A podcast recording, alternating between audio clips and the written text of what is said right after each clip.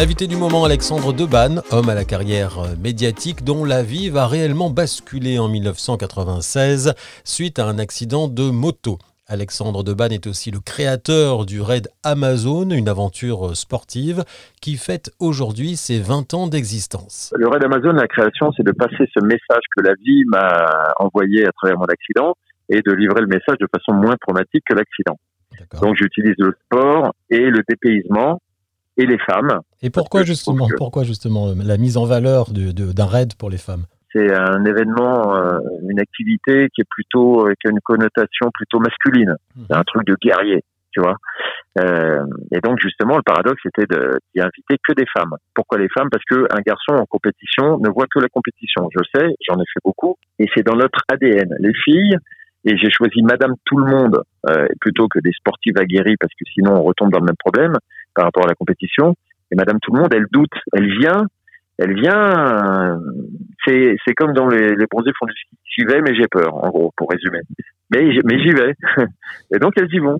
Elles prennent conscience de ce dont elles sont capables et de ce dont elles se seraient toujours crues incapables.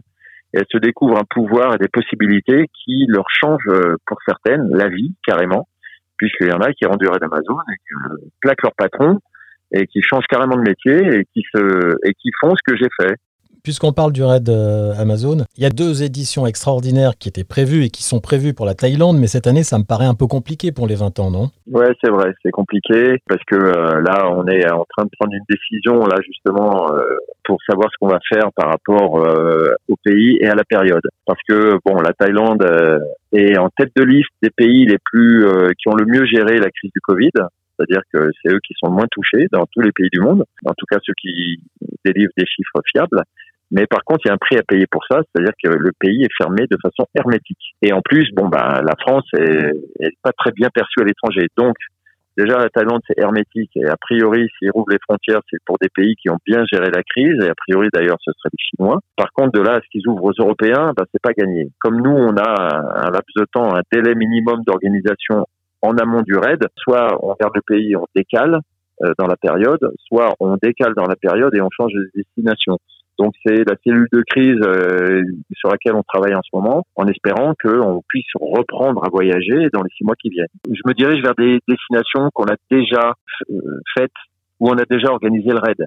Euh, pour des raisons évidentes de, de, de comment dirais-je, c'est déjà compliqué la période. Je vais pas m'en rajouter en allant euh, dans un pays nouveau. Donc en plus en 20 ans, puisqu'on fait les 20 ans du raid, on a écumé 11 destinations, ce qui veut dire qu'on a déjà euh, été plusieurs fois dans certains pays. Je laisse toujours trois ans minimum avant de revenir dans un pays. En plus, on fait pas un copier-coller, c'est-à-dire qu'on fait toujours de nouvelles épreuves dans des nouveaux endroits. Le mieux serait peut-être de garder un territoire, un département d'outre-mer, là où la France euh, est à. ça fait partie des, ça fait partie effectivement de la réflexion, puisque c'est vrai que euh, on évite en restant en France, dans un dromcom, on, effectivement, c'est, ça enlève certaines difficultés. Parmi les deux destinations, effectivement, il y en a une euh, qui, euh, qui est dans ce, bien vu, j'avoue, bien vu. Quelle est euh, ta définition du voyage?